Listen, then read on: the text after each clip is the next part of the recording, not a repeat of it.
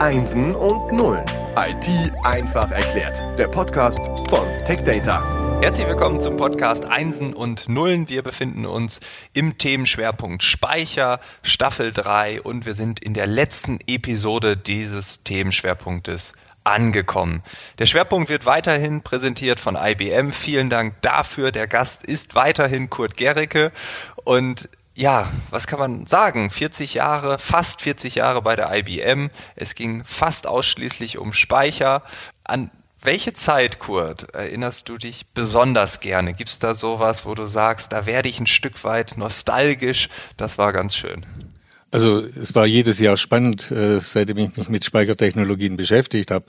Und ich habe kein Jahr bereut, ja, äh, mich mit Speichertechnologien zu beschäftigen.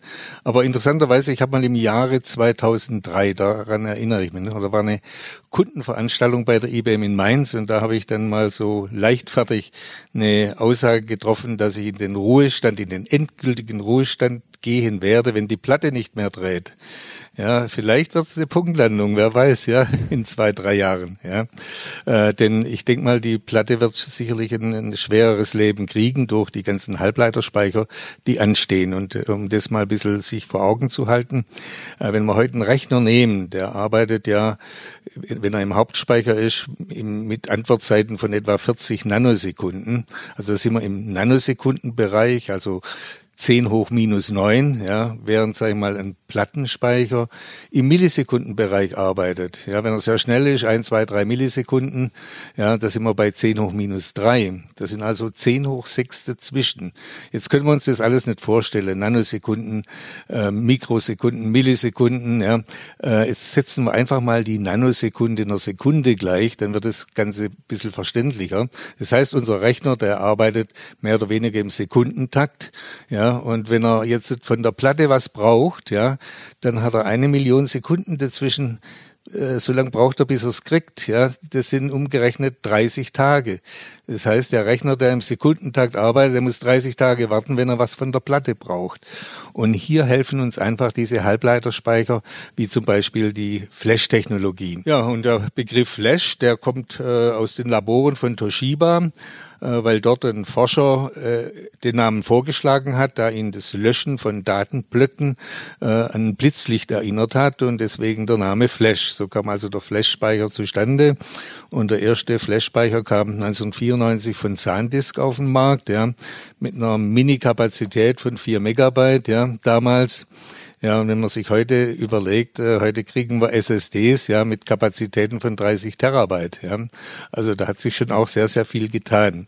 Und der ein Transistor mit einer Elektrode und auf dieser Elektrode werden einfach Ladungszustände abgebildet, äh, je nach Technologie, entweder geladen, ungeladen oder eben mehrere verschiedene Zustände, abhängig von der jeweiligen Technologie.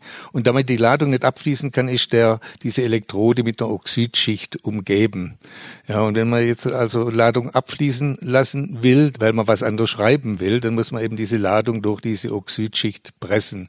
Und dabei entsteht auch dieses Blitzlicht, ja. Das ist das Löschen dieser Datenblöcke, ja. Und diese Oxidschichten halten das einfach nicht unbegrenzt aus.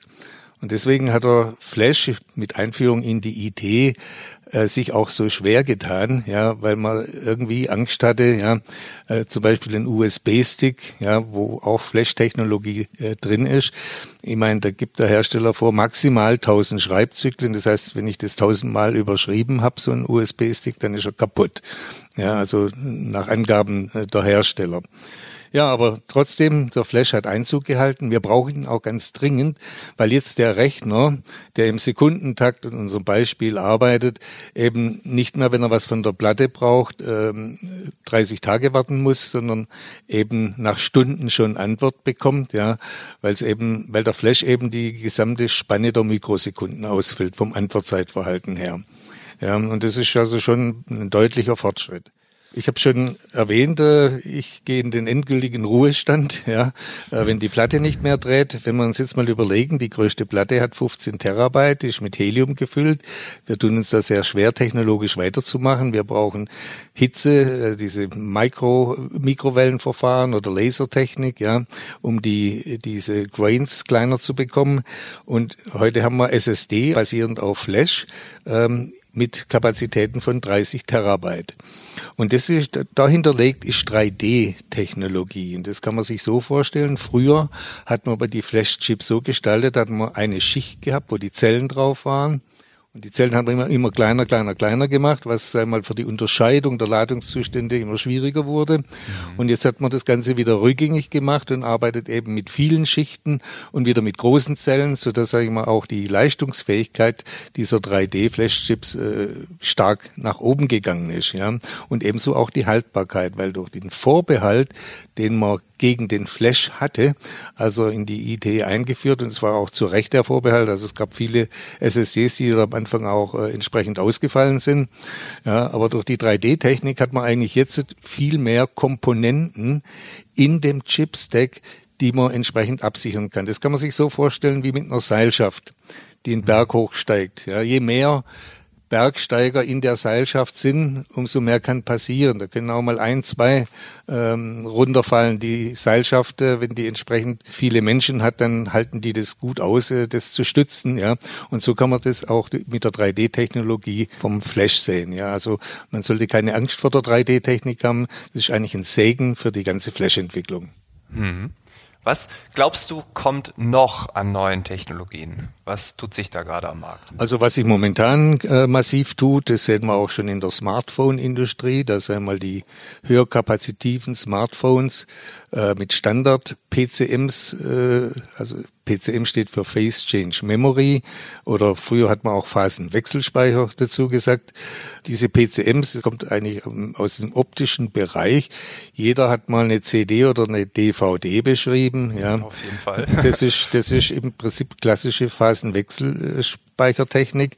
Da wird einfach das Material über einen Laser entsprechend erhitzt und dann kriegen die Atome in der Molekularstruktur Flügelchen ja, und fliegen aus ihrem geordneten Zustand raus. Der geordnete Zustand, das ist der kristalline Zustand. Und wenn man dann die Hitze schlagartig wegnimmt, dann können die armen Dinger nicht mehr zurück in ihren geordneten Zustand rein. Das nennt man den amorphen Zustand. Jetzt haben wir zwei Zustände, die sich gut unterscheiden lassen. Und da können wir aus dem einen Zustand eine Null und aus dem anderen Zustand eine Eins machen. Also so funktioniert auch der PCM. Man hat eben Ende der 90er Jahre dann entdeckt durch äh, durch Materialzusätze, in dem Fall von Germanium, ohne dass man das jetzt wissen muss, was Germanium ist, ähm, äh, dass man diese, dieses Material ähm, mit äh, kleinen Stromstößen bearbeiten kann, um die Zustandsänderung hinzubekommen. Ja, und das war eigentlich dann der große Start für die PCM-Chips, für die Face Change Memory Chips. Und wenn wir uns unser Bild wieder nehmen, der Rechner arbeitet im Sekundenbereich. Wenn wir jetzt, sage ich mal, PCM äh, Chips einsetzen. Da ist der noch ein bisschen schneller wie der Flash. Der geht nämlich auch schon in einen Sekundenbereich rein.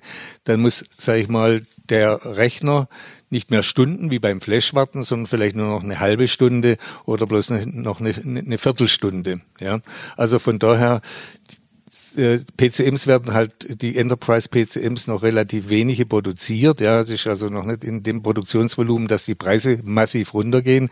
Also die Dinger sind auch noch eben äh, ganz schön teuer. Deswegen wird der Flash auch noch äh, die nächsten Jahre uns bestehen bleiben, weil das momentan der billigste Halbleiterspeicher ist. Aber das ist ja normal. Neue Technologien sind am Anfang immer teuer. Dann kommt auch immer das Argument, das ist viel zu teuer. Ja, aber das wird sich ja noch entwickeln. Ähm, jetzt sind wir ja schon extrem schnell geworden, aber gibt es so eine Art ultimative super Speichertechnologie der Zukunft, wo der Rechner dann gar nicht mehr warten muss oder vielleicht nur eine Sekunde oder fünf Sekunden oder 20? Da könnte sich äh, in der Richtung äh, durchaus was tun, was sagen wir mal den ultimativen Speicher der Zukunft angeht. Wir haben in der ersten Episode äh, den IBM-Forscher Stuart Parkin erlebt, der ja die, den GMR-Effekt, ja, also das erste GMR-Laufwerk 1997 auf den Markt gebracht hat. Und der Stuart Parkin hat danach, nach dieser GMR-Geschichte, hat er ähm, aus verkohlten Platten Daten rausholen müssen äh, oder rekonstruieren müssen und hat sich da des äh, Rastertunnel und des Rasterkraftmikroskops bedient und hat über das Rasterkraftmikroskop rausgefunden, äh, dass zwischen den einzelnen magnetischen Feldern Minifelder existieren. Ja, und, da kommt natürlich das Forscherherz zum Schlag, wenn man diese Minifelder für die Datenspeicherung verwenden könnte, äh, dann wäre das eine neue Dimension der Datenspeicherung. Und was man da macht, äh, er arbeitet mit Nanodrähten, ja, in dem diese magnetischen Domänen, also diese Felder erzeugt werden und baut dort Konfiguration auf, die er hin und her schieben kann auf diesen Nanodrähten.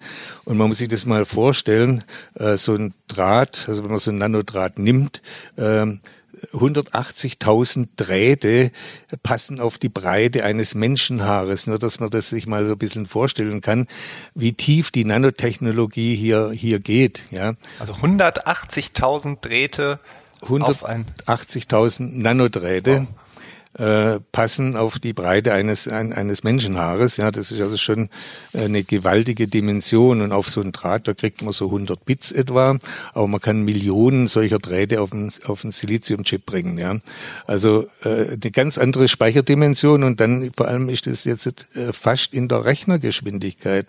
Ja, also mein, äh, der muss vielleicht dann zwei, drei Sekunden warten, ja, ja. bis er die Daten von Racetrack-Chips bekommt und nicht mal eine Viertelstunde, eine halbe Stunde, wenn er es von den Face Change Memories kriegt oder, oder, oder ein paar Stunden, wenn es von Flash kommt oder gar Tage, ja, wenn es von platten Subsystemen kommt. Also Stuart Parkin sagt selber, dass er irgendwo zwischen 2020 und 2022 den Chip produktionsreif hat. Also man hat den auch schon äh, die ersten Versionen vorgestellt. Da wurde der Chip richtig mit Workload versehen und hat ein Antwortzeitverhalten gezeigt im Bereich von 20 bis 32 Nanosekunden. Aber da sind wir genau in dem Bereich, wie schnell der Rechner arbeiten kann. Also keine großen Wartezeiten mehr. Ja, und um das geht's ja.